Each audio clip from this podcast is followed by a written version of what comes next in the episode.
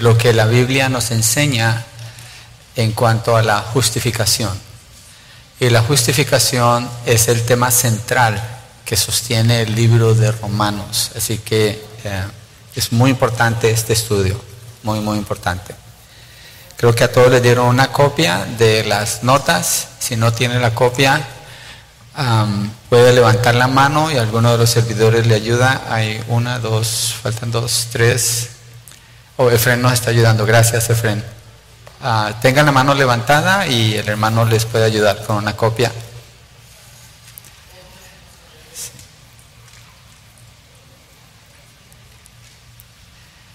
Gracias, Efren. Entonces vamos a ir a Romanos 4, 13 al 17. El título es La promesa de Dios es cumplida por la fe. La promesa de Dios es cumplida por la fe.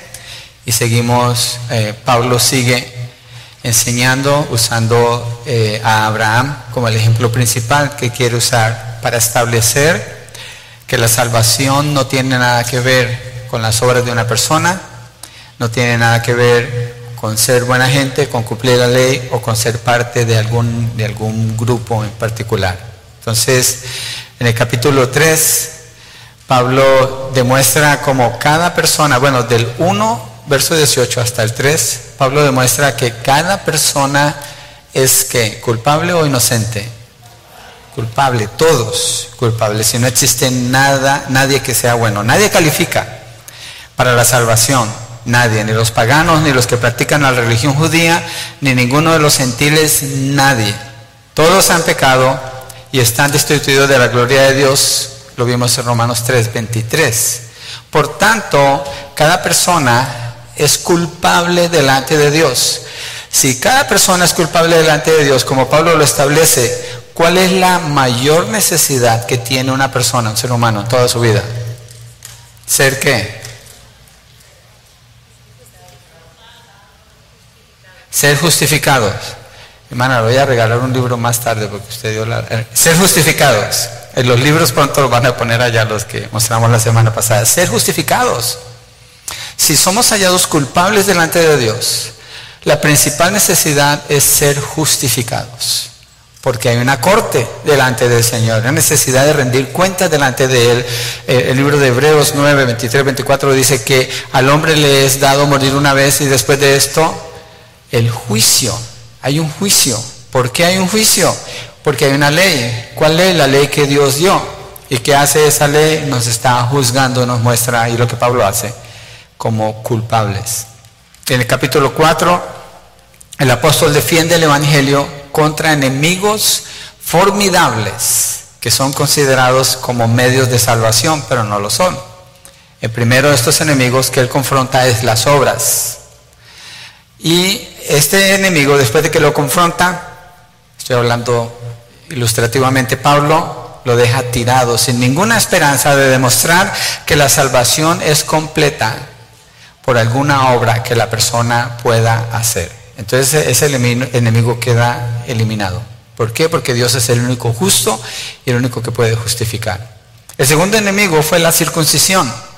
Y la razón de la circuncisión es porque los judíos piensan que por la herencia que tienen como judíos tienen derecho a la salvación y Pablo demuestra que no, no, porque para ellos parecía como que la circuncisión está respaldada por Dios, pues Dios la estableció, se la dio a Abraham.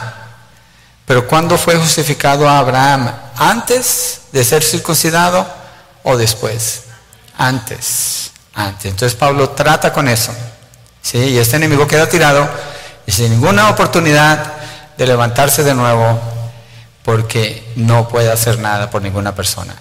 Y esto deja fuera qué? La jactancia. Nadie puede jactarse.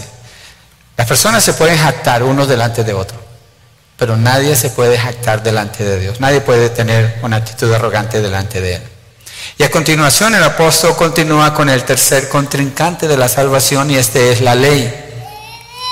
Los judíos enseñaban esto, que Abraham había, cumplido con toda la ley, aún antes de que Dios diera la ley. Ese era su pensamiento.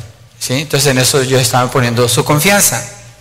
Pero obviamente que no es así y es la parte que vamos a ver. Entonces los siguientes versos, Pablo lo que está haciendo es una, si se fijan, la semana pasada vimos preguntas.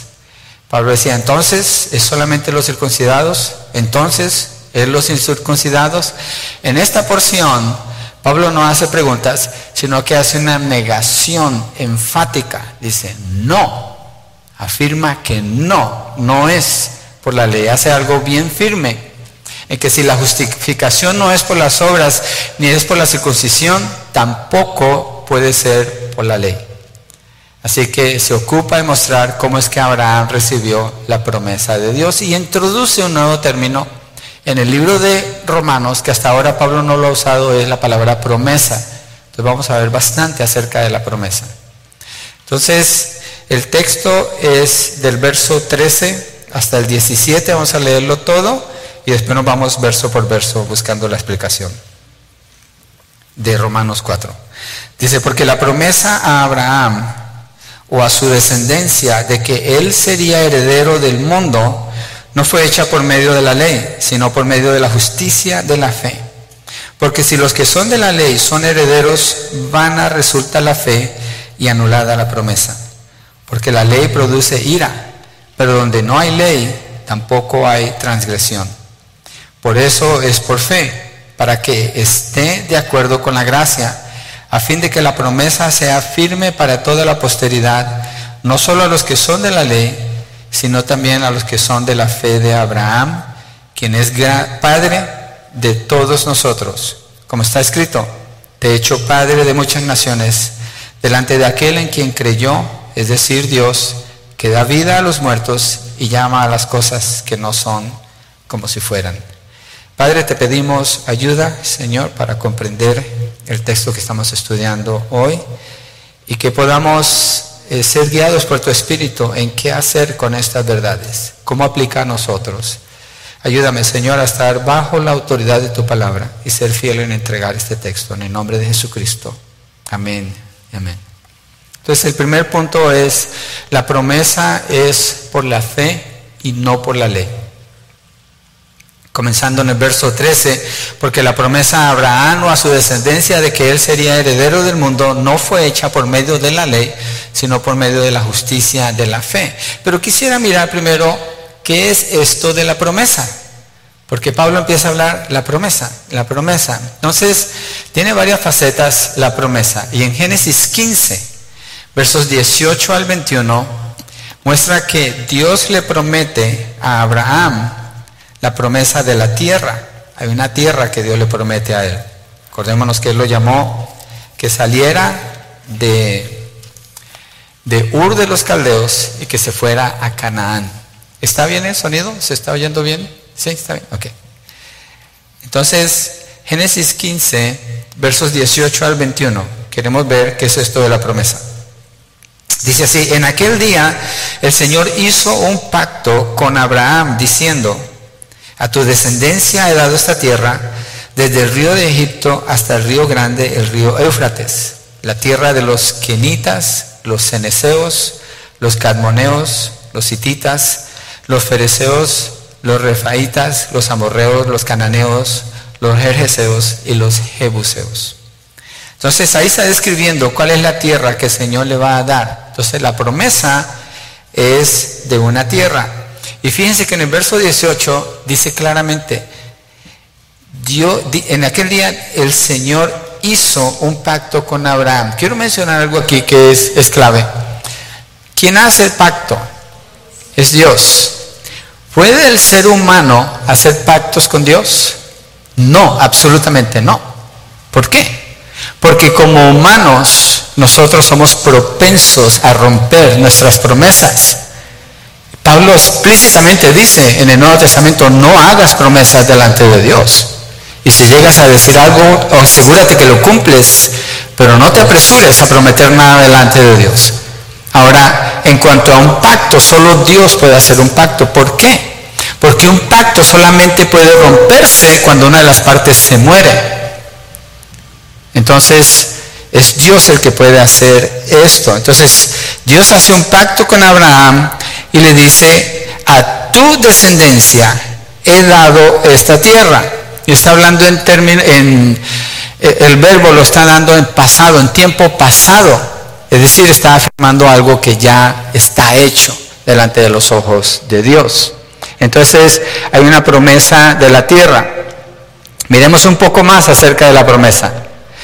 Dios le está haciendo una promesa acerca de su descendencia. Aquí lo menciona en el 15, pero quiero leer en Génesis 13, 16. Génesis 13, 16. El Señor le dice a Abraham, haré tu descendencia, porque el enfoque aquí es ellos, como el polvo de la tierra.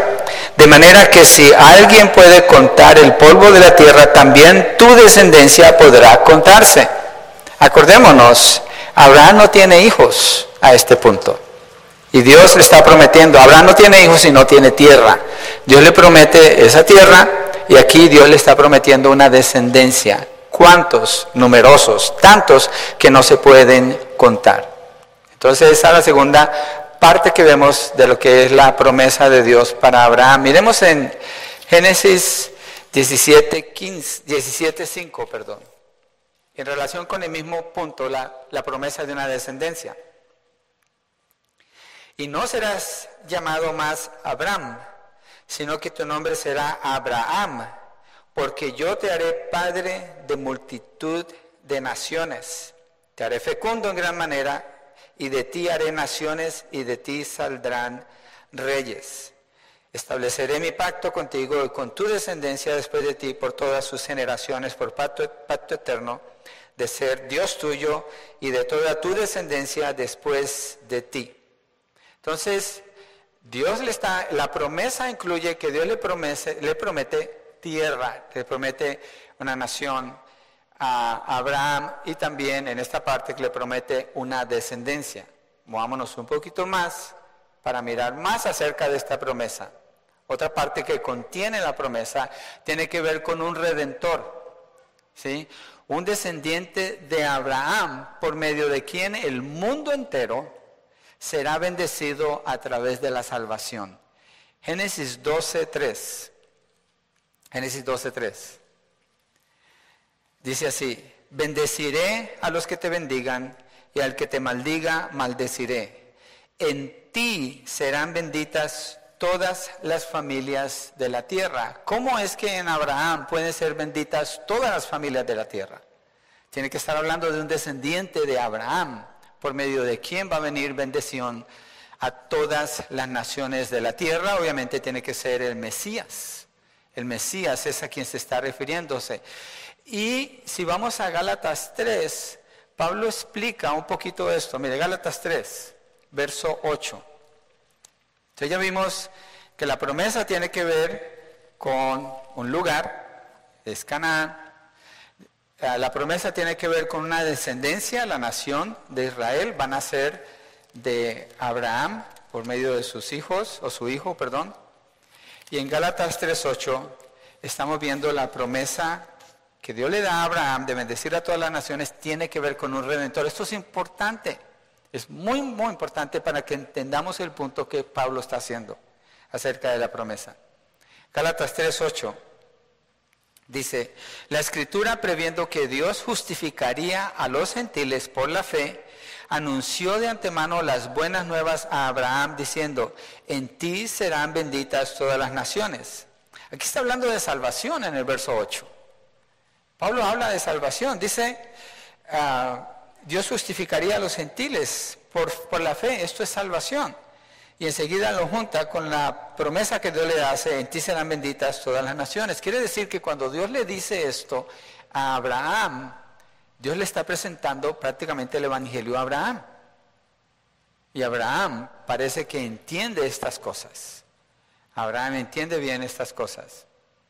Allí mismo en Gálatas 3, 16 al 18. Dice, ahora bien, las promesas fueron hechas a Abraham y a su descendencia. No dice, esta explicación es clave, no dice y a las descendencias, como refiriéndose a muchas, sino más bien a una y a tu descendencia, es decir, Cristo. La promesa que Dios le está haciendo a Abraham, acerca de que en su descendencia, no en tus descendientes, sino en tu descendencia, todas las naciones van a ser vendidas, está, está hablando de Jesucristo, el Mesías. Va a ser un descendiente de Abraham. Si usted lee el libro de Mateo en el capítulo 1, Mateo presenta la genealogía del Señor Jesucristo y dónde comienza él? Con Abraham. Desde allí parte Mateo para explicar cuál es la ascendencia del Señor Jesucristo. Él no tiene descendencia, tiene ascendencia. Verso 17, ahí mismo en Gálatas dice, lo que digo es esto, la ley que vino 430 años más tarde no invalidó un pacto ratificado anteriormente por Dios como para anular la promesa. Ese nos va a servir como un paréntesis para más adelante en lo que estamos viendo aquí. Entonces, la frase que estamos estudiando es Romanos 4, 13. No perdamos de vista nuestro texto base. Los textos que acabamos de mirar es para explicar cuál es esa promesa. Ya vimos esa, esa promesa.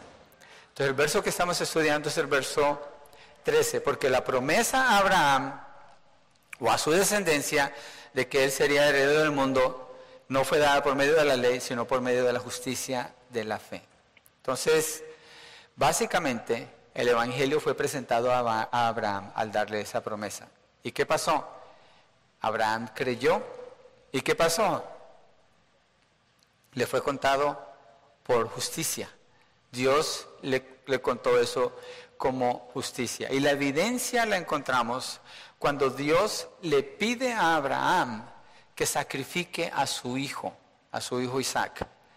Ya lo mencionamos dos semanas atrás, pero solamente lo mencioné, no lo leímos. Quiero que lo leamos hoy.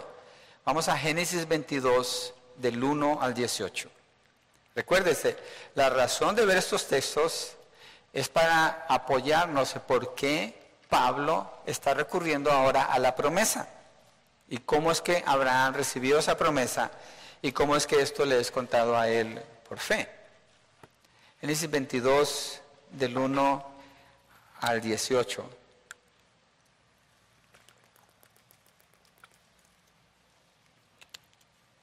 Aconteció que después de estas cosas Dios probó a Abraham para este punto ya Abraham tiene eh, a Isaac como hijo. Dios probó a Abraham y le dijo, y, ah, le dijo, Abraham, y respondió, aquí estoy.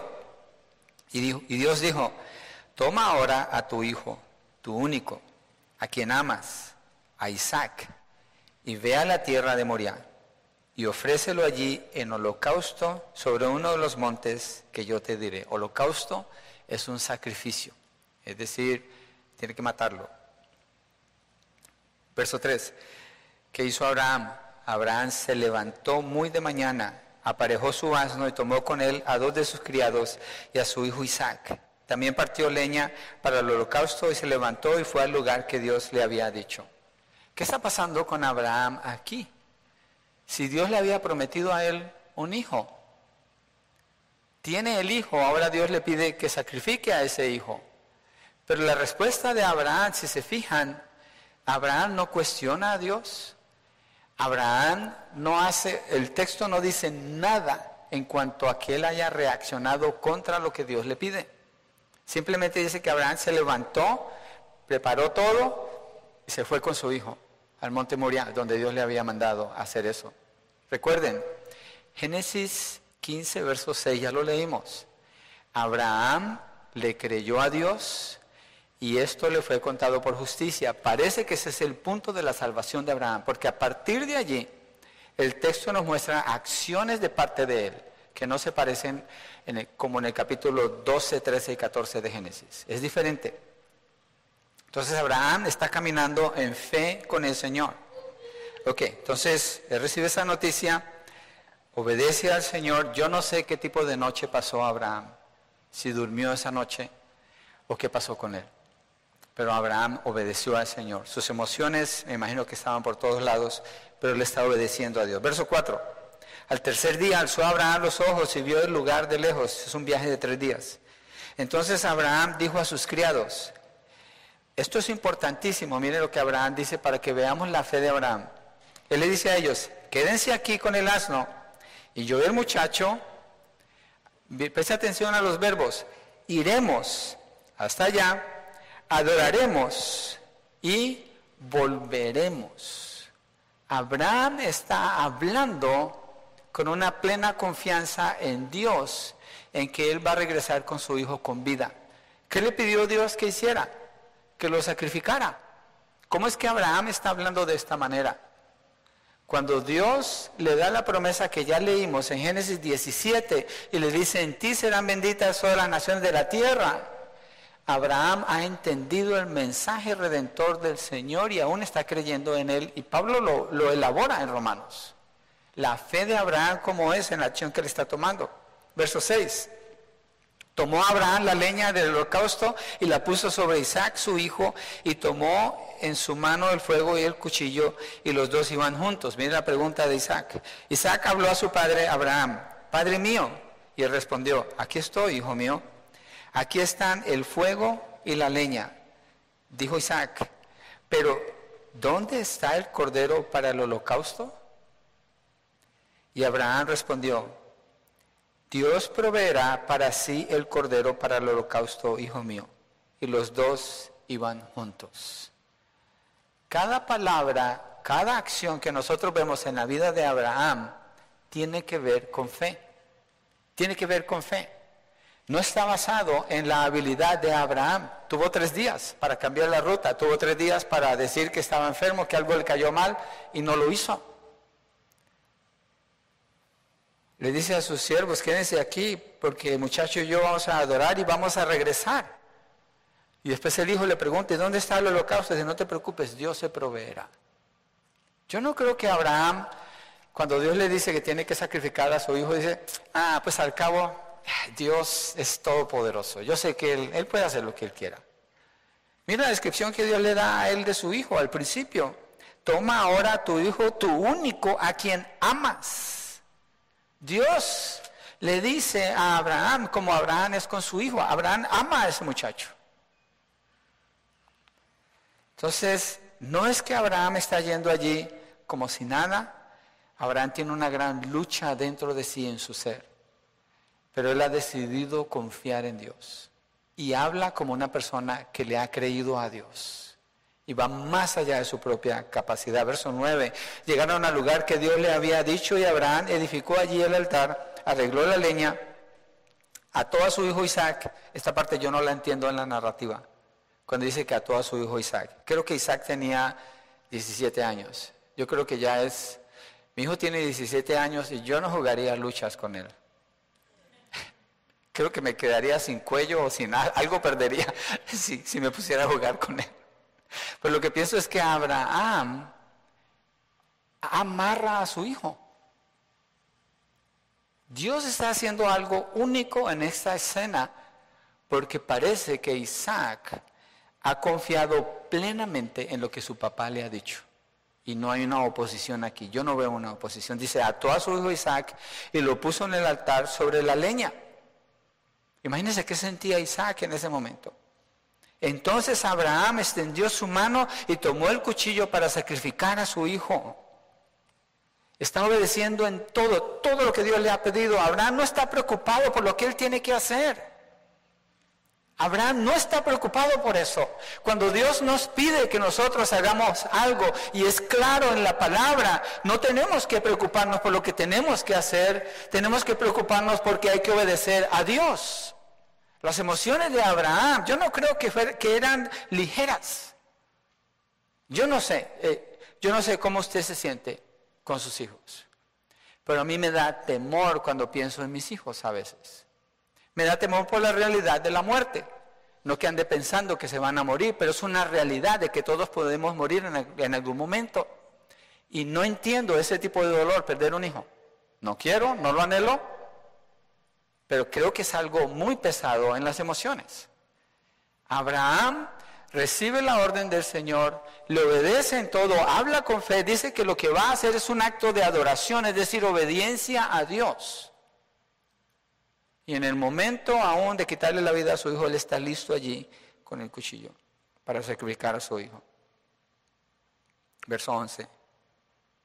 Pero el ángel del Señor lo llamó desde el cielo y dijo, Abraham, Abraham.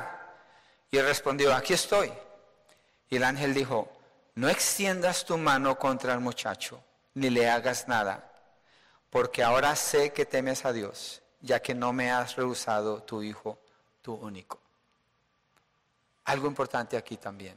Dios no está buscando información con Abraham. Dios no está probando a Abraham a ver, a ver qué va a hacer este Abraham. O no está, cuando Abraham va de viaje para allá a hacer el sacrificio, Dios no está preguntándole a los ángeles, ¿se arrepintió? ¿Va en el segundo día de viaje? ¿Qué pasó con Abraham? Acuérdese, la promesa que leímos en los otros capítulos de Génesis, Dios dice, esto es lo que haré. En ti serán benditas todas las naciones de la tierra. Por tanto, el hijo de Abraham tiene que estar con vida. Porque de allí viene la descendencia, de allí viene la nación que va a establecer. Ellos son los que van a tomar la tierra que Dios le dio. Dios habló en esa promesa en tiempo pasado.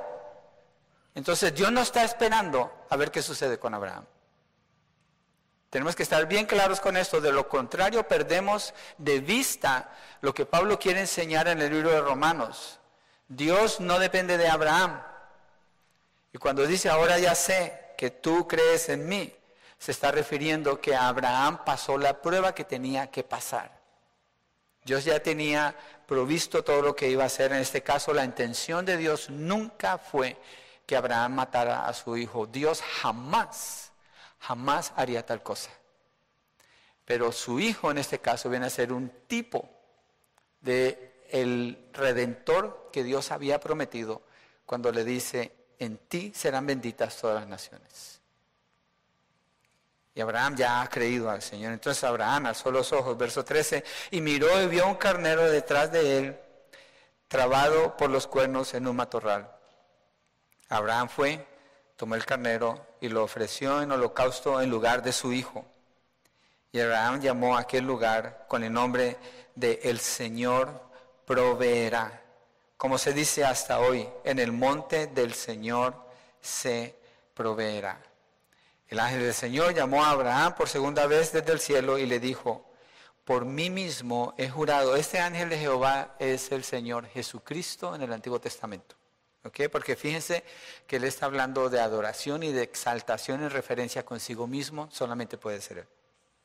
Y Abraham llamó a aquel lugar, ok, 15, eh, el ángel del Señor llamó a Abraham por segunda vez desde el cielo y le dijo, por mí mismo he jurado, declara el Señor, que por cuanto has hecho esto y no me has rehusado tu hijo, tu único, de cierto te bendeciré grandemente y multiplicaré en gran manera tu descendencia como las estrellas del cielo y como la arena en la orilla del mar, y tu descendencia poseerá la puerta de sus enemigos.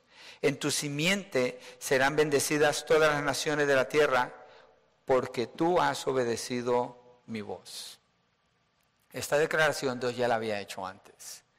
Dios está confirmando aquí la fe de Abraham y cómo Abraham su fe le es contada como justicia, es aceptada delante de Dios. Y ahora vamos a ver una explicación que Pablo hace acerca de la fe y la gracia para entender todavía más profundo qué es esto de la salvación que él está presentando. Entonces, esto nos da un panorama de la promesa de Dios a Abraham. Le prometió terreno, le prometió una descendencia y prometió que a través de él el Mesías vendría para bendecir a todas las naciones de la tierra. ¿Sí? Ok. Y aquí vimos cómo Isaac viene a ser un tipo de esa promesa cuando es prácticamente devuelto a la vida cuando estaba a punto de morir. Entonces, Abraham es probado, Abraham pasa la prueba porque tiene una fe de qué tipo. ¿Cómo se llama esa fe? Salvífica, una fe salvífica. Acuérdese, hay una diferencia entre la fe natural y la fe espiritual. La fe natural es con la cual usted está sentado o sentada en esa silla y usted confía que no se va a caer. Pero la fe espiritual es la que Dios da para poder creer en Cristo Jesús y tener acceso a la salvación. Esa fe viene de Dios. Esa es una obra de Dios. Entonces, cuando Dios le dio la promesa a Abraham, Abraham creyó. ¿Cuándo? Cuando Dios le dijo que sacrificara a su hijo o antes. Antes, ¿cierto? Génesis 15, 6. antes. Él creyó desde antes y le fue contado por justicia, por eso está actuando así. Entonces, ¿qué es lo que muestra esta acción de Abraham? ¿Cómo está su corazón? ¿Circuncidado o incircuncidado?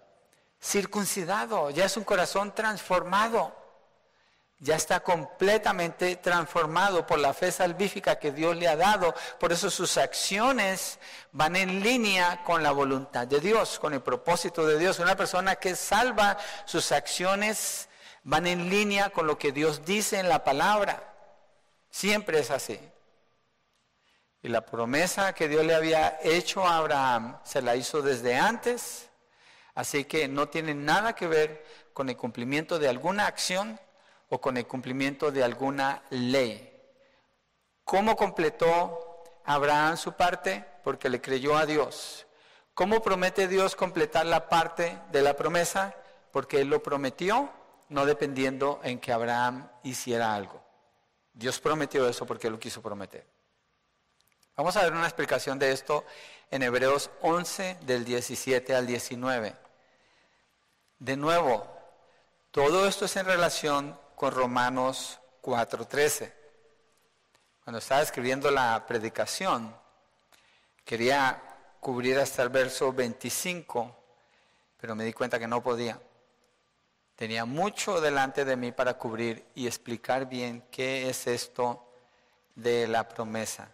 Y el punto que estamos viendo es la promesa es por fe y no por la ley. Por fe y no por la ley. Entonces, Abraham no tiene una ley que obedecer, él está creyéndole a Dios. Y Hebreos 11, 17 al 19 explica esto. Ahí donde está la, el salón de la fama de los héroes de la fe. Hebreos 11. Dice verso 17, por la fe Abraham, cuando fue probado, ofreció a Isaac. Y el que había recibido las promesas, ya las había recibido, ofrecía a su único hijo. Fue a él a quien se le dijo, en Isaac te será llamada descendencia. Él consideró, que Dios era poderoso para levantar aún de entre los muertos, de donde también el sentido figurado lo volvió a recibir. Abraham creyó que aunque su hijo muriera, Dios lo podía levantar de los muertos. ¿Por qué? porque Dios había hecho la promesa. Entonces, ¿cómo iba Dios a quebrar su promesa? Dios ya había hecho esa promesa y Abraham obedeció no porque tuviera una ley, pero porque él creyó a Dios, él le creyó a Dios. Entonces, regresemos a Romanos 4:13. Ojalá que esto no sea demasiada información, pero el punto es entender de dónde sale esto de la promesa. ¿Y qué tiene que ver esto con la salvación en Romanos capítulo 4? Verso 13, volvamos a leer de Romanos 4. Porque la promesa a Abraham o a su descendencia de que él sería heredero del mundo no fue hecha por medio de la ley, sino por medio de la justicia de la fe. El Señor Jesucristo, cuando habla con los fariseos en Juan 8:56, les dice, Abraham, el padre de ustedes, se regocijó esperando ver mi día y lo vio y se alegró. ¿Quién está haciendo esa declaración? Jesucristo. ¿A quién le está diciendo? A los fariseos. ¿De quién está hablando? De Abraham. ¿Y qué es lo que Abraham creyó? Dice que Abraham vio mi día y se regocijó. Entonces cuando Dios le da la promesa a Abraham, Abraham ha entendido que hay un Mesías, hay un libertador en el futuro. Es cuando le, dijo, en tu simiente serán benditas todas las naciones de la tierra. Abraham le creyó a Dios. Es así como Abraham, a través de su simiente, es bendición a las naciones. En este sentido, entonces, Abraham, esto en el verso 13 de Mateo, de Romanos 4, en este sentido, Abraham sería heredero del mundo. Mire la promesa de nuevo, porque la promesa a Abraham o a su descendencia de que él sería heredero del mundo. ¿Cómo es que va a ser heredero del mundo? Mira lo que dice Gálatas 3:29. Gálatas 3:29. El apóstol Pablo dice, y si ustedes son de Cristo, entonces son descendencia de Abraham, herederos según qué? ¿Según qué? La promesa. Entonces necesitamos saber, herederos según la promesa. ¿Cuál promesa? Es lo que estamos estudiando. Esa es la promesa que Dios le hizo a Abraham. Abraham creyó no porque estuviera bajo una ley, sino porque tuvo una fe salvífica. Él creyó en Dios, en lo que Dios había prometido. Miremos otro texto donde Pablo escribe, describe a los creyentes como herederos de todo, porque la, la promesa es que Abraham va a heredar a todo el mundo. ¿Cierto? Primera de Corintios 3. Primera de Corintios 3, 21 al 23.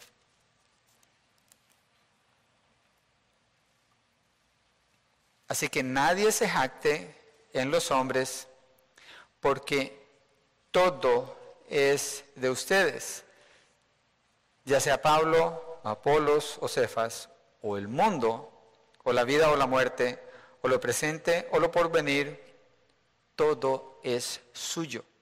Y ustedes de Cristo y Cristo de Dios. ¿Qué es de los cristianos? De acuerdo a esta declaración, ¿Qué es lo que los cristianos han heredado, heredado de acuerdo a la promesa? Todo. Pablo está diciendo todo es de ustedes. Todo es de ustedes. Todo es de ustedes. ¿Por qué?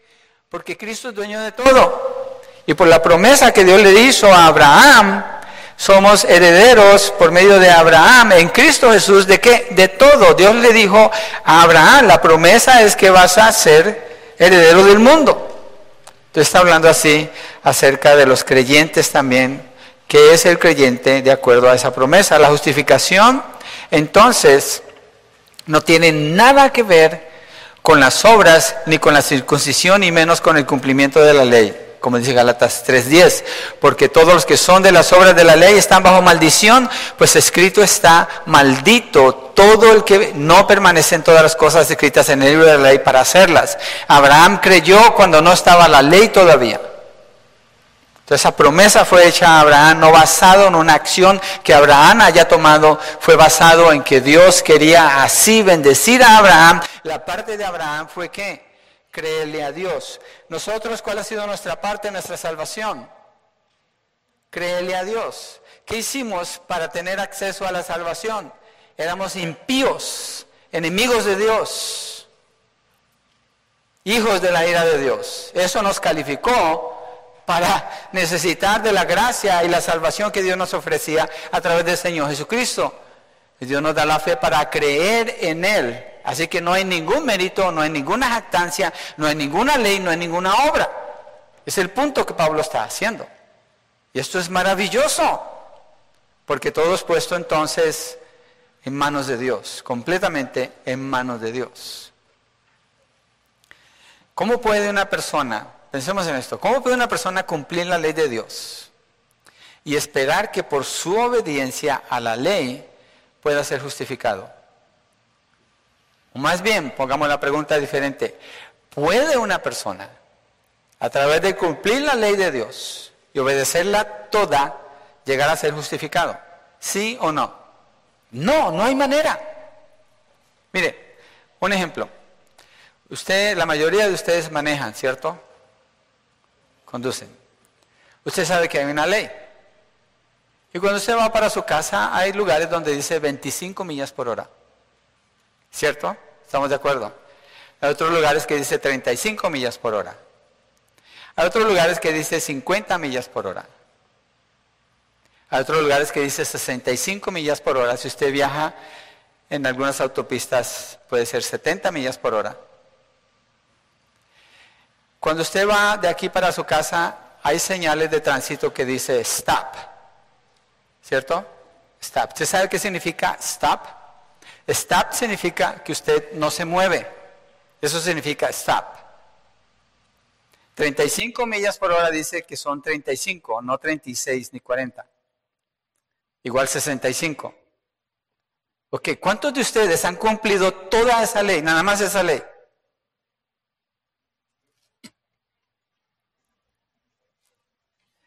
Ok, estoy hablando de una ley terrenal que nos protege a todos, es por nuestra seguridad. ¿Cierto? ¿Cuántos de ustedes van manejando y dicen, ojalá no venga un policía detrás de mí? Y ahí va. Pero hay personas que los han parado y les dan un ticket. Ellos tienen que ir a la corte. Van a la corte, tienen que pagar por ese ticket. Y mucha gente se queja, no es justo porque me paró este policía y por qué no vio aquel que iba más rápido o lo que sea. ¿Usted cree que esa persona que está allí frente al juez está siendo juzgada solamente por esa falta? Sí, porque esa es la que se conoce. ¿Pero es la única falta que ha cometido? Yo me considero un buen conductor, pero a veces digo, es que no me han cachado. No ando, no ando buscando cómo quebrar la ley, no me gusta hacer eso. Procuro no. Pero ¿cómo pudiera decir, yo nunca he quebrado jamás esa ley? Ahora pensemos en la ley de Dios.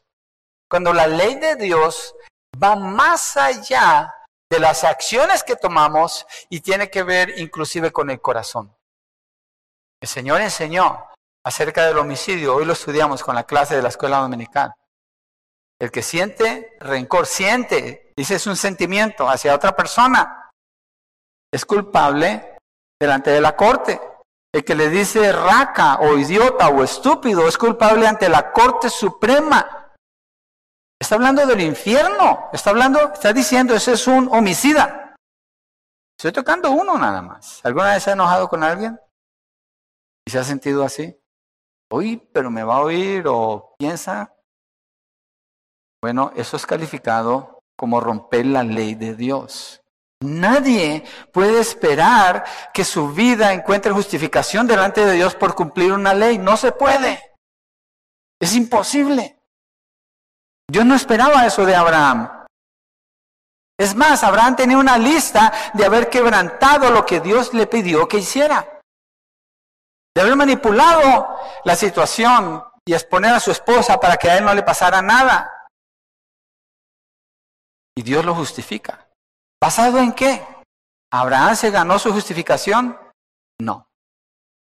Igual ninguna persona. Es el punto que Pablo hace en cuanto a la salvación y es súper marcado lo que Pablo hace en el texto. Súper marcado el detalle que nos presenta allí. Entonces, no hay nadie que pueda ser salvo por cumplir la ley de Dios. Nadie. Yo no estoy negando la ley. Ya vimos esa porción.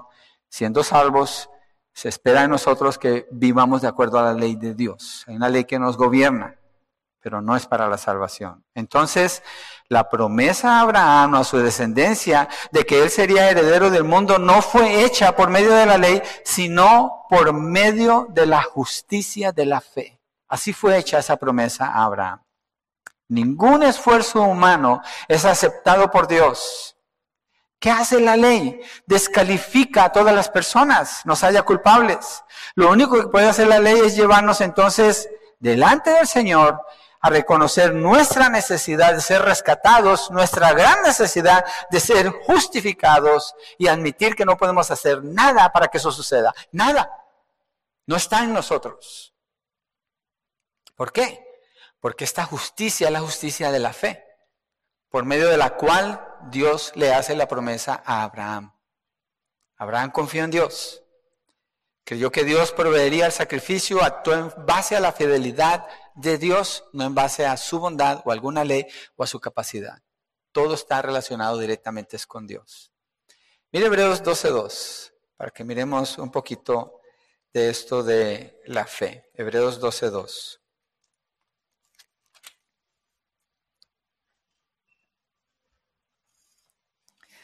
Dice así, puesto los ojos en Jesús.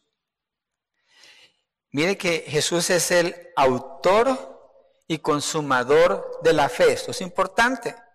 Quien por el gozo puesto delante de él soportó la cruz despreciando la vergüenza, la, la vergüenza y se ha sentado a la diestra del trono de Dios. Pero Jesús es el autor y el consumador de la fe. Inclusive cuando nosotros hemos creído en el Señor, no podemos jamás proclamar o reclamar que nosotros hemos consumado la fe. No podemos. Alguien más lo hizo, aún en la parte de la fe. Es el Señor Jesucristo. Todo apunta a Dios de acuerdo a lo que yo veo en los textos que estamos estudiando.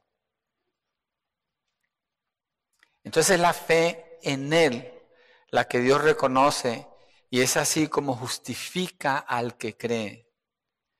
¿Y esto de, de dónde se deriva? Que Dios justifique a las personas. Es que tuvo mucha fe, creyó en Dios y basado en eso Dios lo salvó. No, no puede ser. No puede ser porque eso es humano, eso depende de la acción de la persona. Eliminamos la fe. No, yo no estoy quitando la fe. Lo que pasa es que Pablo dice que la fe tiene que ir en línea con la gracia. Y es ahí donde vamos a llegar en un segundo. Me estoy adelantando un poquito, pero primero miremos 2 Corintios 5, 21. Ya lo hemos visto antes. Pero para afirmar, puesto los ojos en quién, en Jesús, la obra de quién estamos viendo una y otra vez, la obra de Jesús, la iniciativa de Dios, la gracia de Dios, la justificación de Dios, las salvaciones de Dios. Segunda de Corintios 5:21 dice, al que no conoció pecado, lo hizo pecado por nosotros para que fuéramos hechos justicia de Dios en él. Entonces, la justificación, obviamente la salvación es por fe, pero Pablo dice en Efesios 2, 8 al 10, por medio de la gracia. Es por gracia, por medio de la fe, perdón, lo dije al revés, por gracia, por medio de la fe. Entonces la fe y la gracia tienen que ir de la mano allí. Ahorita vamos a ver una explicación más detallada. Entonces, ¿en qué confió Abraham? ¿En su capacidad de creer? No. ¿En lo que él podía hacer? No. Oh, yo levanté el cuchillo allí. No. Él confió en lo que Dios le había prometido. Y en base a eso, Abraham actuó, porque Dios ya había hecho la promesa desde antes. Él hizo como Dios le dijo, porque estaba esperando en la promesa del Señor. Estaba esperando en esa promesa. Si usted, hermana, su esposo le dice, mira, el viernes quiero que estés lista, a las seis de la tarde te voy a recoger. Es una promesa vamos a ir a comer. Te voy a llevar a un restaurante bonito. Eso es una promesa. ¿Qué hace usted? ¿Anda toda desgreñada por allí o se arregla, cierto? Se viste, se pone su maquillaje, si usa maquillaje, se pone sus zapatos bonitos, todo lo que usted necesita. Está actuando en base a una promesa porque confía en que su esposo va a cumplir su promesa. Abraham está actuando en base a la promesa que Dios le dio. Abraham está esperando algo que va a suceder. Entonces, en esa manera es que él actúa confiando en lo que Dios ha hecho. Por eso, eh, él es heredero de esa promesa. ¿Qué pasa con la ley entonces? La letra A allí en sus notas es, la ley cancela la promesa, verso 14. Porque si los que son de la ley son herederos, van a resultar la fe y anulada la promesa. No tenía ningún caso que Dios hiciera esa promesa si todo iba a depender de una ley. ¿Cierto? No tenía caso. Para que la, eh, eh, la fe se llevara a cabo basada en la promesa de Dios, no en las obras de la ley. Entonces, la ley y la promesa pertenecen a dos categorías completamente diferentes. Mire, hermano, yo sé que este mensaje es un poquito más tedioso, porque los dos últimos mensajes hemos visto la vida de un personaje. Pero tengo que explicar el concepto que Pablo nos está presentando aquí. Y esto se va un poco más profundo, téngame paciencia. Entonces, la ley y la promesa son dos categorías diferentes. La ley, ¿qué indica? Pensemos en esto. ¿Qué indica la ley? Hacer, ¿cierto? Hay que obedecer algo. ¿Qué indica la promesa? Ya fue hecho, solamente cree. Cree y espera. Ya fue hecho. Tú no tienes que hacer nada. La promesa se te da porque está basada en una obra que ya está hecha. En eso se basa la promesa. Entonces tu parte es espera y cree. Es todo lo que tienes que hacer. Y Pablo desarrolla eso en el siguiente verso, verso 15, de ahí de Romanos 4. Porque la ley produce ira, pero donde no hay ley, tampoco hay transgresión. La ley, ¿qué es lo que acarrea? Castigo. Si todos fuéramos expuestos por nuestra manera de conducir y saliera cada infracción que hemos roto de la ley, ¿qué indicaría la ley que nosotros somos? Culpables.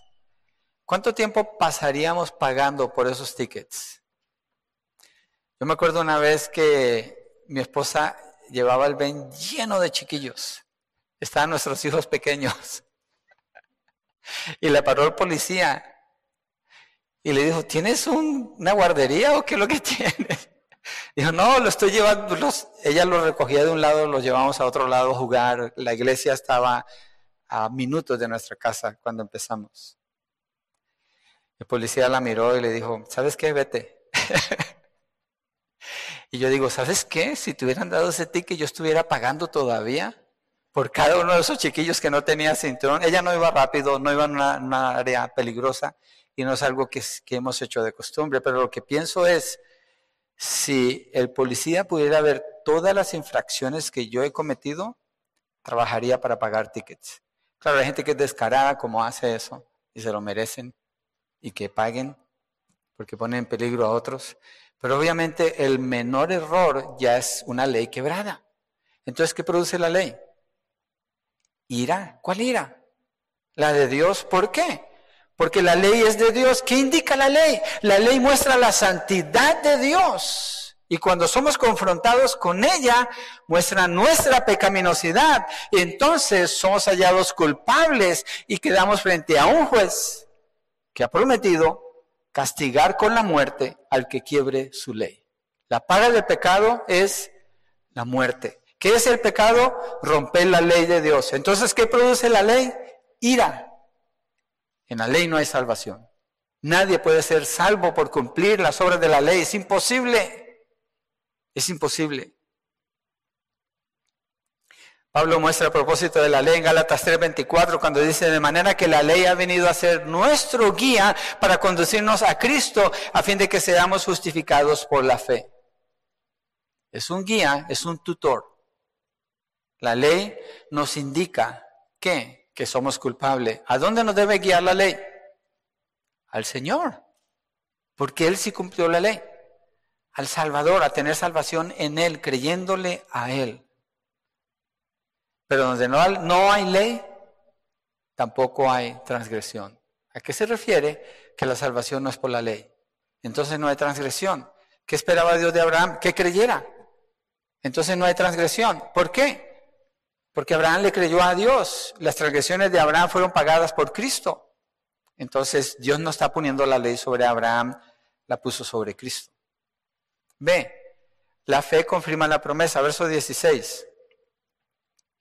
Por eso es por fe para que esté de acuerdo con la gracia. Esta es una parte clave que necesitamos entender de la salvación. Por eso es por fe para que esté de acuerdo con la gracia, a fin de que la promesa sea firme para toda la posteridad no solo a los que son de la ley, sino también a los que son de la fe de Abraham, quien es padre de todos nosotros. O sea, aquí el, apóstol Pablo junta la fe con la gracia. Está juntando la fe con la gracia. La promesa es por fe para que esté de acuerdo con la gracia. Mire, la fe que una persona tiene depende completamente de la gracia de Dios. Es decir, la fe que una persona tiene para ser salva no es un asunto independiente de Dios. Es un asunto que depende, esa fe depende de la gracia de Dios. Por tanto, cuando decimos una persona es salva por fe, tenemos que decir, esa persona fue salva por gracia, por medio de la fe, porque la fe tiene que ir junto con la gracia. ¿Qué nos indica esto? Que la salvación es dada completamente por Dios, no ganada por la persona que tiene fe, no es exaltada la persona porque tuvo mucha fe o porque tuvo la fe correcta, entonces tuvo la salvación. No, no hay ningún mérito en la persona porque viene a ser una obra. Es la gracia de Dios, la gracia inmerecida que Él derrama sobre una persona que merece ser ejecutada por sus pecados y Dios le dice, eres justificado. Está la gracia de Dios en la salvación. Por eso Pablo dice así. Por eso es por fe, para que esté de acuerdo con la gracia a fin de que, la promesa sea firme para toda la posteridad. Porque si dependiera de la fe de la persona, entonces es algo que se puede quebrar. Pero no depende de la fe de la persona, depende de la gracia de Dios. Y esa fe, bajo la gracia de Dios, le permite ser justificada. La fe de una persona no le garantiza la salvación de su alma. Y si no es así la enseñanza, el Evangelio es un Evangelio falso y hay miles de personas creyendo en algo que es falso y han puesto su confianza en el lugar equivocado. Y posiblemente estén perdidos en sus pecados todavía. Posiblemente. El poder de la salvación se encuentra en la gracia de Dios, no en la fe de la persona que cree. Pablo se está tomando el tiempo de explicar todo esto porque el Evangelio ha sido llevado allí a Roma y él está explicando a, esta, a estas iglesias que entiendan que la salvación no tiene que ver con sus obras, que la salvación no tiene que ver con su herencia porque son judíos, la salvación no tiene que ver con que son circuncidados, la salvación no tiene que ver con que ellos tengan la ley, no. Es más, ni siquiera con su fe, pero es con la gracia de Dios. ¿Opera la fe? Claro que sí, pero bajo la gracia de Dios no es algo independiente de la gracia de Dios. Génesis 15, 6 dice, Abraham creyó en el Señor y se le reconoció por justicia. Si se fijan, Abraham cree, pero queda dependiendo que el Señor sea el que se lo cuente por justicia. Ahí está la gracia. Ahí está la gracia. La presentación del Evangelio como un ticket gratis para ir al cielo es falso. Es falso, porque la persona puede decir, oh, yo tengo el ticket y lo presento cuando yo quiera. Eso depende de la persona. Jamás la Biblia habla de la salvación así. Siempre habla que es una obra de gracia de parte de Dios. Y Dios en su bondad, en su misericordia, en su amor, al haber entregado a su Hijo Jesucristo, extiende de su gracia a las personas que merecen ser ejecutadas y les permite tener esa fe que les deja ver quién es Cristo Jesús, así como Abraham, y poner su confianza en Dios, pero el crédito no es de esa persona. Jamás el crédito de una persona. Jamás es plenamente, completamente de Dios. El poder de la salvación de Abraham no estaba en su fe, estaba en la acción que tomó Dios de justificarlo. Este es un acto de gracia de parte de Dios. Si la fe de Abraham le hubiera salvado, diríamos que su fe fue una fe justa que le garantizaba salvación, pero no fue así. No fue así. A veces cuando estoy evangelizando a algunas personas, le digo, mira, si Dios te está hablando y tú estás entendiendo lo que Dios te dice, obedécele al Señor. Porque si no, tienes la condenación y la ira de Dios contra ti. Es todo lo que tienes. Y por su gracia te está ofreciendo que entiendas quién es Él, que entiendas cómo es la salvación y que vengas a Él para que no acumules ira para el día de la ira. Depende de Dios. Y las personas deben venir en completa humillación y despojamiento, reconociendo que el único que los puede justificar es Dios. Y que ni siquiera su fe les garantiza nada. Es la gracia de Dios la que lo permite. Ahora, ¿de dónde sacó Dios justicia para ponerla sobre Abraham y poderlo declarar justo? La semana pasada vimos de esto. De la obra de su Hijo Jesucristo. La obra que Cristo llevaría a cabo en el Calvario fue suficiente para la salvación de Abraham. Es la justicia de Cristo que es puesta sobre la persona que cree lo que hace Dios para justificarle. La persona no tiene nada que ver con su salvación, es completamente una obra inmerecida de parte de Dios hacia el pecador, esto es gracia. Y no es la gracia barata que en algunos lugares ofrecen y asumen que entonces Dios va a pasar los pecados por alto y la gente puede hacer como quiera. No. Verso 16, de nuevo, allí en Romanos 4. Por eso es por fe, para que esté de acuerdo con la gracia. Mire lo que sigue, la conjunción que está allí, a fin de que la promesa sea firme para toda la posteridad. a fin de que sea firme. La fe en línea con la gracia. Así que Pablo se refiere a todos los que son de la fe, la cual está de acuerdo con la gracia de Dios. Recordemos, ¿cómo calificó a Abraham para ser recipiente de la gracia de Dios por medio de la fe y ser justificado? ¿Qué hizo Abraham? Era un pagano, era un idólatra que vivía en Ur de los Caldeos, no sabía de Dios, era un ignorante de la verdad. Dios lo llamó a él. ¿Tenía ley Abraham cuando Dios lo llamó? No. ¿Era de raza judío? No, no existía la raza judía. En él nace la descendencia que van a ser llamados más adelante los judíos. Pero Abraham no es un judío. De ahí vienen los judíos. Entonces él no tiene esa herencia, no tiene nada de eso, no tiene nada. No existía el pueblo de Israel. No tenía la ley. Quiere decir que Abraham es padre de todos los que han creído, no importa su trasfondo. Si usted es un impío, usted califica. Bienvenido. Bienvenida. Es todo lo que necesita. ¿Cuál es su raza? No importa. Y es ridículo lo que hacen algunas iglesias con la teoría de la crítica de la raza. Cuando dicen los que son blancos son los racistas, entonces como yo soy hispano, él me tiene que pedir perdón. De acuerdo al texto, la palabra dice que la salvación no tiene nada que ver con la raza de nadie. La iglesia no necesita hacer esas cosas que el mundo promueve. Como iglesia nosotros nos venimos aquí, nos quedamos en la palabra, tomamos la verdad de Dios. Es la sombrilla que nos cubre.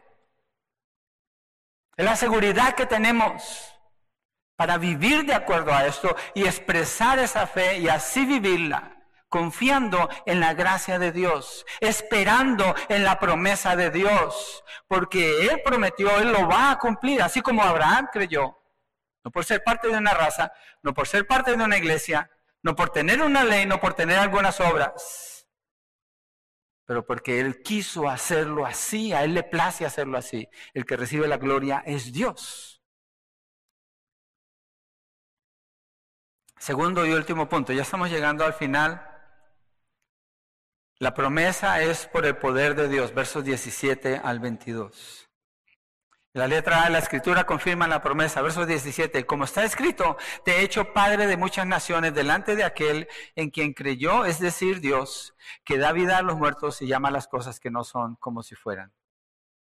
Pablo demuestra que todo lo que está enseñando es respaldado por las escrituras, como está escrito y en todo sentido siempre apunta hacia Dios y no es algo nuevo. Es nuevo para los judíos porque ellos han puesto su confianza fuera de Dios. Es nuevo para ellos, pero no es con Dios.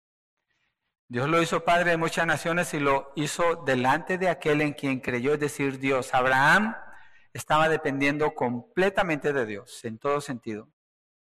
Y Pablo lo que hace es que continúa mostrando dos calificativos de Dios. Dice, que da vida a los muertos y llama las cosas que no son como si fueran. ¿Por qué? Él creyó que Dios podía levantar a Isaac de los muertos, cuando Dios le pide que lo sacrifique, la sacrifique también. Pero también en Hebreos 11, 11 al 12 dice que Sara tenía 90 años, Abraham tenía 99 años, Sara era estéril con 90 años de edad. Y es el tiempo para tener un hijo. Entonces, dice el escritor de Hebreos que estaban prácticamente como muertos en ese sentido en cuanto a procrear, pero de allí Dios le dio vida a Isaac. Entonces Abraham creyó en Dios, en ese sentido. Y también, como uno que llama las cosas que no son como si fueran, Dios al hacer la creación dio la orden y fue hecho dio la orden y fue hecho. Perdón, yo dije verso 22, pero el verso 17 es donde vamos a terminar. No voy a cubrir hasta el 22. Ya sé que me están mirando como, ya pasó mucho rato. es hasta el 17, después seguimos con esa otra parte. Entonces, ve a Dios también en esta parte, llama las cosas que no son como si fueran. Dios al hacer la creación, ¿cómo hizo Dios la creación? Dios dio una orden, sea la luz. ¿Y qué pasó? Fue la luz. sean los animales, produzca la tierra, cada cosa Dios dijo y fue hecho. Él simplemente ordenó y fue hecho. Entonces, Abraham le creyó a Dios así como uno que puede levantar de entre los muertos y como uno que dice lo que no es como si, fuera. Ese es Dios. Hizo la creación de qué? De la nada. Hizo al hombre y a la mujer de la misma creación. No hay nada imposible para Dios. Esa es la fe de Abraham. Y le creyó a Dios y así Dios lo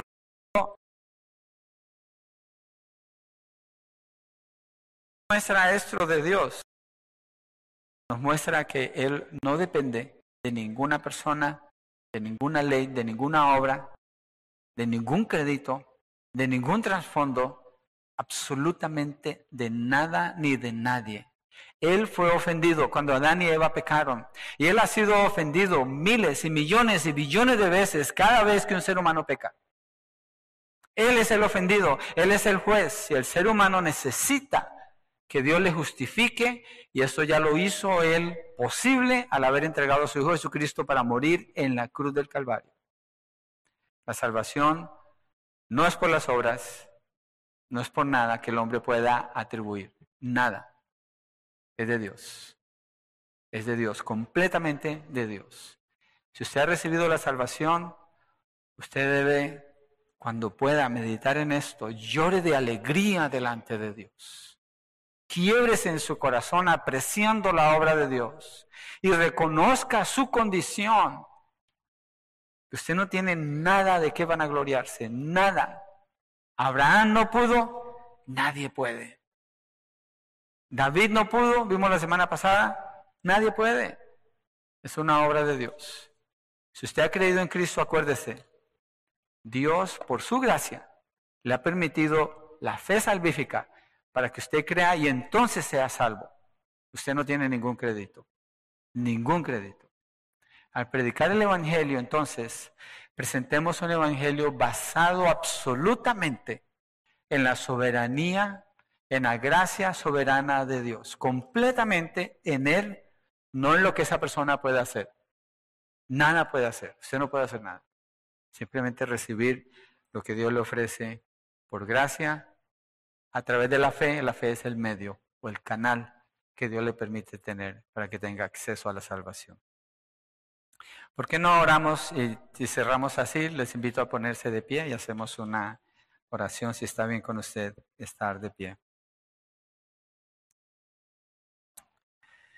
Entonces tenemos, somos herederos de la promesa que Dios le hizo a Abraham, ¿cierto?